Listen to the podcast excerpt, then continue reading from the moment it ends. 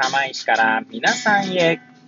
この番組は八王子生まれ八王子育ち、震災の前の年から釜石で働くポンコツの頭の中をゆるーりと紹介していく、そんな番組です。はい、皆さんいかがお過ごしでしょうか？変な髪型をしたポンコツ薬剤師こと町田和俊でございます。というわけでですね、今日も気軽にゆるりとおしゃべりしていきたいと思います。さてさて、今日は何の話をしよっかなーって感じなんですけれども、収録日時はですね、令和3年12月7日の火曜日、時刻は18時5分を回ったところでございます。いつものようにですね、この時間帯は帰りの車の中で AirPods をつけて運転しながらお届けしております。はい。えー今日はですね、4回目の収録ですね。はい。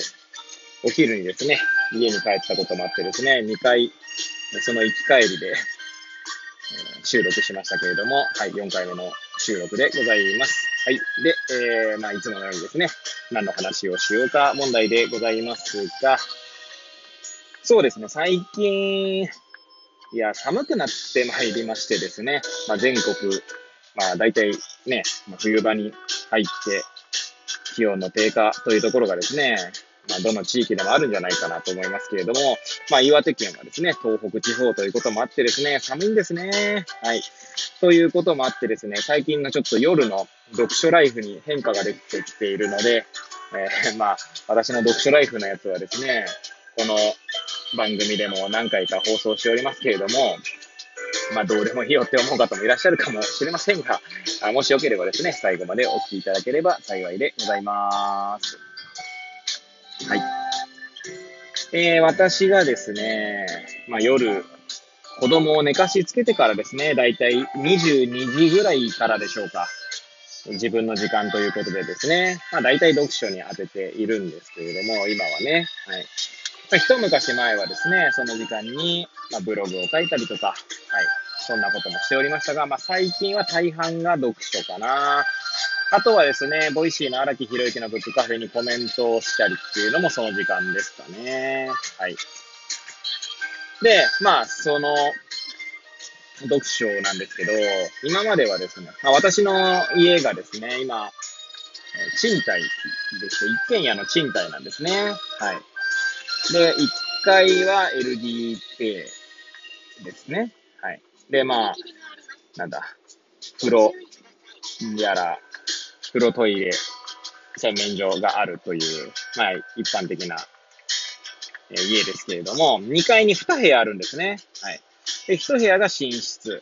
はい。で、今は寝室に、えー家族全員で寝てますね。はい。で、その隣にですね、私の部屋ということで、まあ、クローゼットと、まあ、本棚があるぐらいな感じなんですけど、そんなに別に物は多くないんですね。だいぶ、今、かなり物を少なくしたところだったので、はい、だいぶ少なくなったと思います。で、そこでですね、本を読んでたんですね。はい。なんですが、最近ですね、ほんと寒くて、で、まあ、その部屋にもですね、エアコンがついているので、まあ、暖房をつけることができるんですけど、まあ、そこで暖房をつけるとですね、まあ、電気代とかかかるのでですね、ちょっともったいないなということで、そこで読まずにですね、最近はですね、あの、Kindle ですね。はい。Amazon の Kindle。えそちらでですね、Kindle デバイスがありまして、えっ、と、確か Kindle Fire の8だったかな。まあ、もともとはですね、私の娘が、まあ、例えば長距離の車の運転の際にですね、まあ、暇になるだろうというところがありまして、Kindle Fire にですね、プライムビデオをダウンロードして、で、それを流すという目的で買ったものです。はい。なんですけれどもですね、まあ、いろいろなんかダウンロードできないとか、まあ、ダウンロードしたりしなかったり、あとはまあ、毎回使っているわけじゃなかったので、というの、という理由と、あと一点はですね、私の、あ私 au なんですけど、au のですね、ポボですね、ポボが出出てから、まあ結構、その 4G 回線でも、20ギガまで使えるということになってですね、まあそんなにしょっちゅうですね、長距離に移動するわけではないので、まあそれで十分だろうということで、Kindle が、まあ Kindle Fire が空いたわけですね。で、今私はそこにですね、まあその、ごめんなさい、その2つの理由から Kindle Fire を完全に読書端末として使っています。はい。で、私は Kindle でですね、漫画、最近ではもう漫画しか買ってないんですね。で、以前にですね、Kindle でめちゃくちゃ本を買った時期がありまして、それこそ浪費癖がひどかった時期ですね。その時にですね、300冊ぐらい多分その実用書というんでしょうか。あの、まあ、なんか、なんて言うんでしょう。その哲学的な本やら、まあ何やら ビジネス書やら、何やらですね。まあ、いろいろ300冊ぐらいあるんですね。で、その300冊を Kindle Fire に全部ダウンロードしてあるので、それを見ているって感じですね。なんで、寝室の方で、えー、布団に入りながらそれを読むというのが最近の日課になっております。はい。ちなみに今読んでるのがですね、まあ何個か並行読書しているんですけれども、えー、レンジ。えー、レンジってあの、R-A-N-G-E。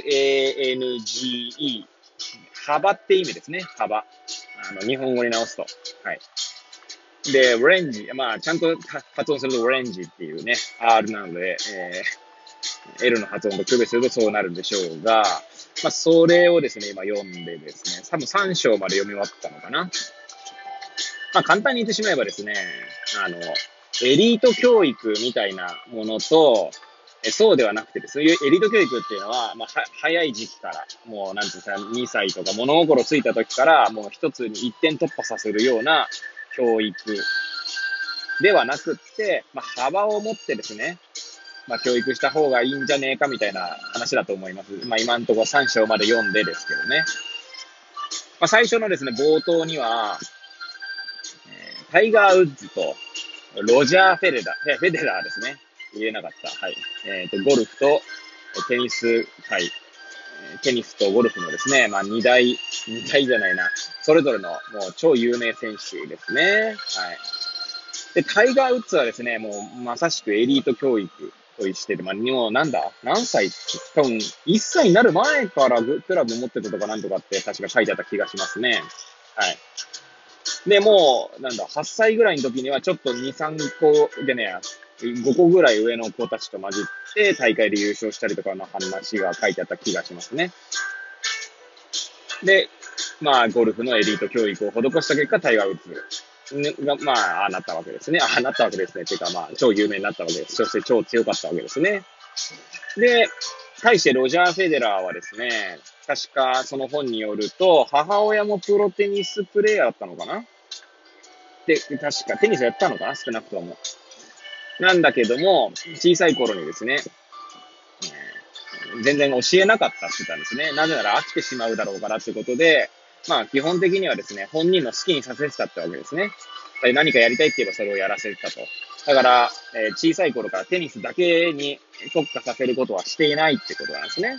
でも、えー、まあ、世界ランキング、ランキング1位。まあ今はね、まあ、ジョコビッチだとあと、まあ、ちょっと私もテニス界のことちゃんと詳しく知らないんですけど、多分ジョコビッチなんじゃないかな。最近全然テニス見てないからわかんないんですけどね。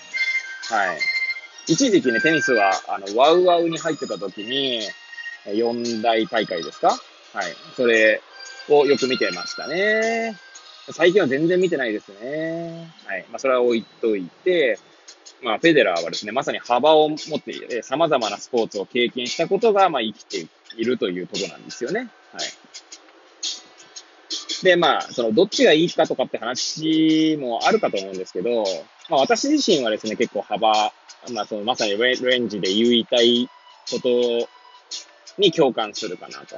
まあ、なかなかね、そのエリート教育って難しいですよね。うん、で、その考えっていうのは、最近、そのリベラルアーツとかがね、重要視されてる世の風潮にもですね、合致するんじゃないかなと思うわけですね。